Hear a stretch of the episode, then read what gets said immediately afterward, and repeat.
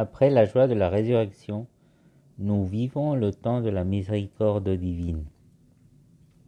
La miséricorde. Le regard d'amour de Dieu sur nous parce qu'il nous a aimés à la folie au point d'avoir tout donné pour nous ramener à lui.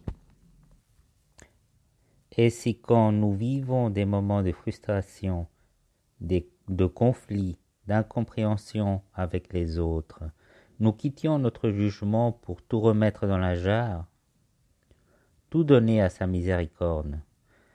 Seigneur, je te confie tout. C'est toi qui t'en occupes. Tu vois tellement mieux que moi.